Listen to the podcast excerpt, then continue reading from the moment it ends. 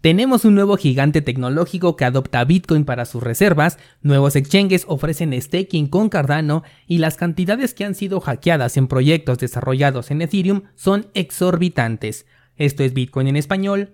Comenzamos.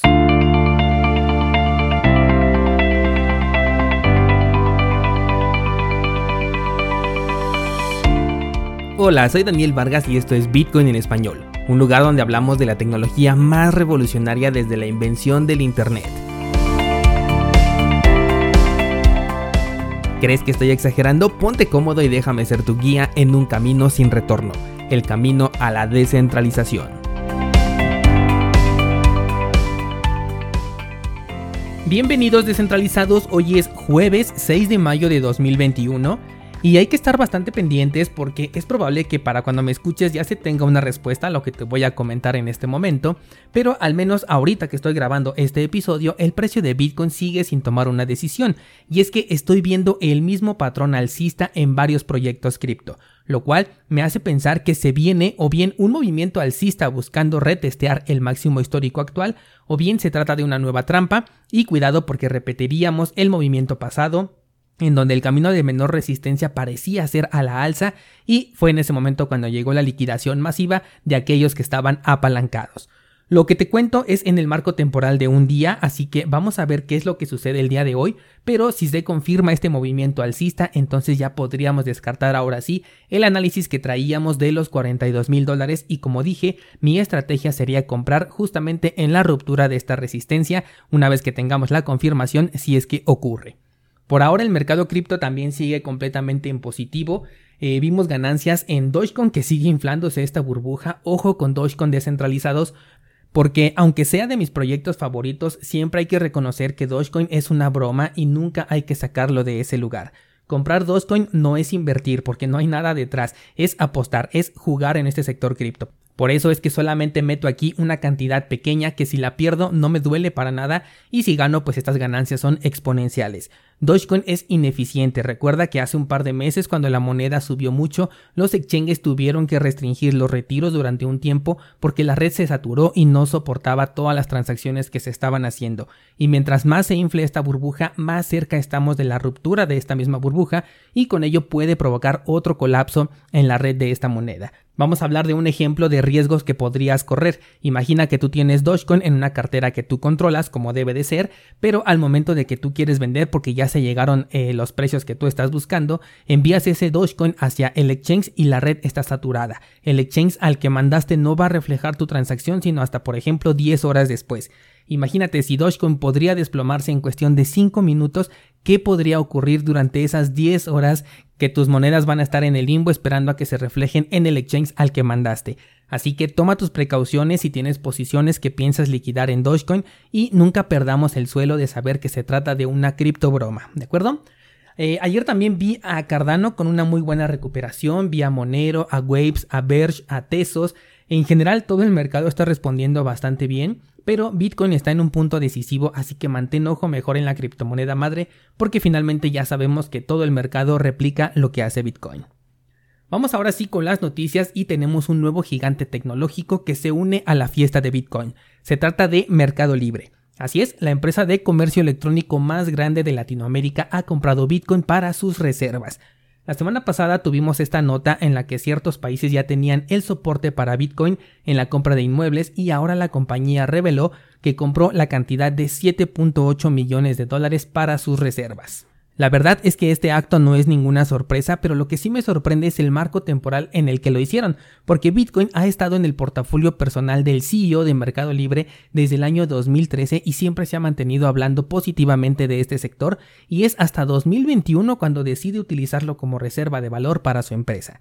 A diferencia de lo que te comentaba por ejemplo ayer con eBay que solamente lo estaba pensando, Mercado Libre ya tomó la decisión y hoy ya es noticia. Hablemos ahora de Cardano y es que el proceso de staking se está haciendo cada vez más popular. Esta semana te compartí en Instagram que Bitrex ya permitía hacer el staking de esta criptomoneda desde su exchange y hoy es Kraken el que también ya permite esta funcionalidad. En este espacio siempre he sugerido no entregar el poder de voto a los exchanges, siendo que este es un proceso que puedes hacer de manera individual delegando a un pool que no pertenezca a una empresa centralizada, como por ejemplo un exchange cripto.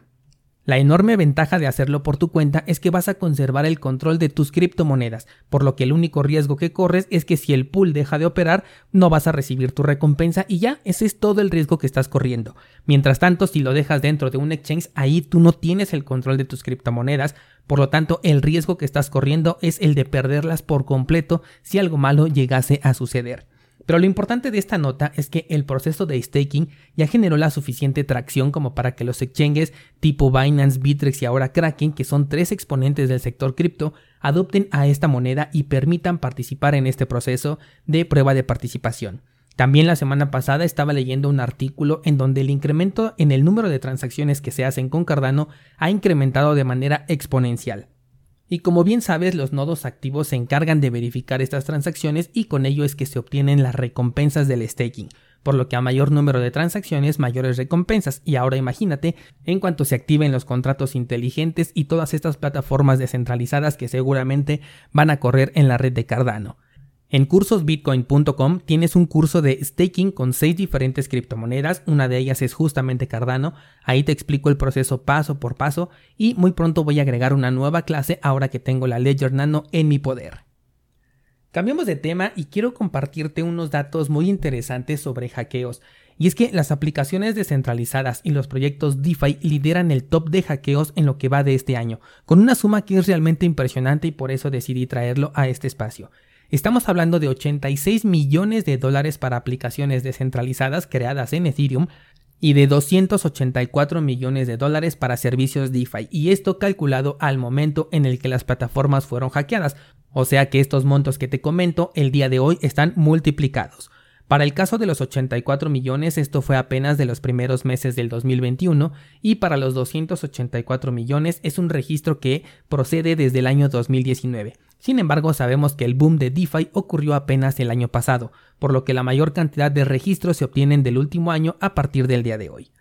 Me gustaría que consideraras estos datos descentralizados porque esto es dinero de la gente que busca ganancias rápidas en un sector que te lo venden como si fuera revolucionario y al día de hoy no tiene ni un solo caso de uso real.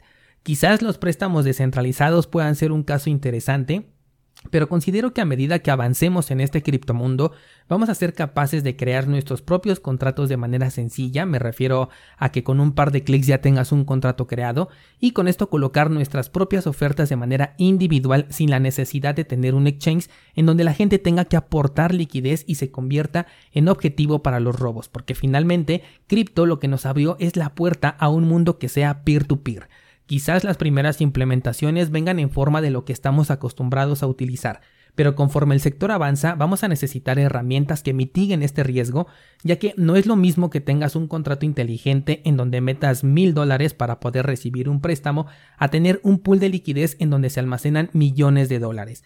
Obviamente el incentivo para un hacker es mucho más grande cuando se tiene un pool de liquidez a que si se tienen simplemente contratos inteligentes de cantidades muy pequeñas y que además solo involucra a dos personas, porque de por sí el hacker ya sabe que las aplicaciones creadas en la red de Ethereum tienen fama de ser vulnerables a hackeos, ahora si le pones fácil acceso y millones de dólares a la mano, pues tienes un punto único de fallo que seguramente va a ser explotada una y otra vez. Así que toma mucho en cuenta esto descentralizado. Ayer, por ejemplo, publicaba en Instagram la noticia de Mercado Libre y le agregué la leyenda de que no veo a ninguna empresa comprar altcoins para su reserva de valor.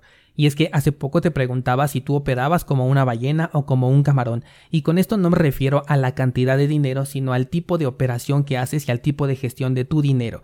Y si te das cuenta, las empresas son maximalistas de Bitcoin.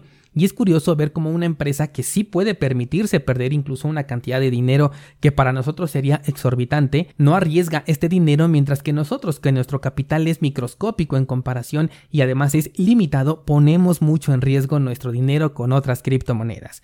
Te comento esto para que reconsideres el balanceo de tu portafolio personal.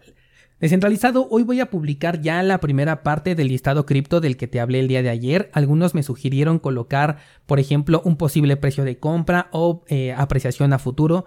Pero no puedo colocar este dato porque mi objetivo es que tengas un registro que se quede ahí para la posteridad y lo puedas revisar en cualquier momento, en cualquier año. Además, lo voy a actualizar constantemente, es decir, que voy a estar agregando nuevos proyectos casi todos los días. E imagina que cuando ya se tengan mil proyectos publicados, pues tenga que modificar los precios de entrada o precios de salida de cada uno de ellos, pues sería completamente imposible. El punto es que tengas a la mano un listado en el que puedas tener una visión rápida de cada uno de los proyectos que te interesan en cuanto a propuesta de valor, la emisión total, si es o no descentralizado, en qué blockchain corre y por último una opinión personal que tengo sobre ese proyecto. Para la primera parte he agregado los 10 proyectos más conocidos y al menos al principio tengo la intención de agregar un proyecto por día para que podamos avanzar un poco más rápido y, enriquecer un poco más este listado, ya que por ahora tenemos casi 10.000 proyectos cripto en el mercado y cada día siguen saliendo más, así que tengo bastante tarea por delante. Me gustaría mucho que le dieras una revisada y me comentaras si es que le podemos agregar más información importante antes de que el listado se haga más grande y me sea fácil poderlo editar. Lo vas a encontrar en cursosbitcoin.com diagonal market con cada kilo. Te dejo el enlace de todas maneras en las notas de este programa y mañana seguimos platicando.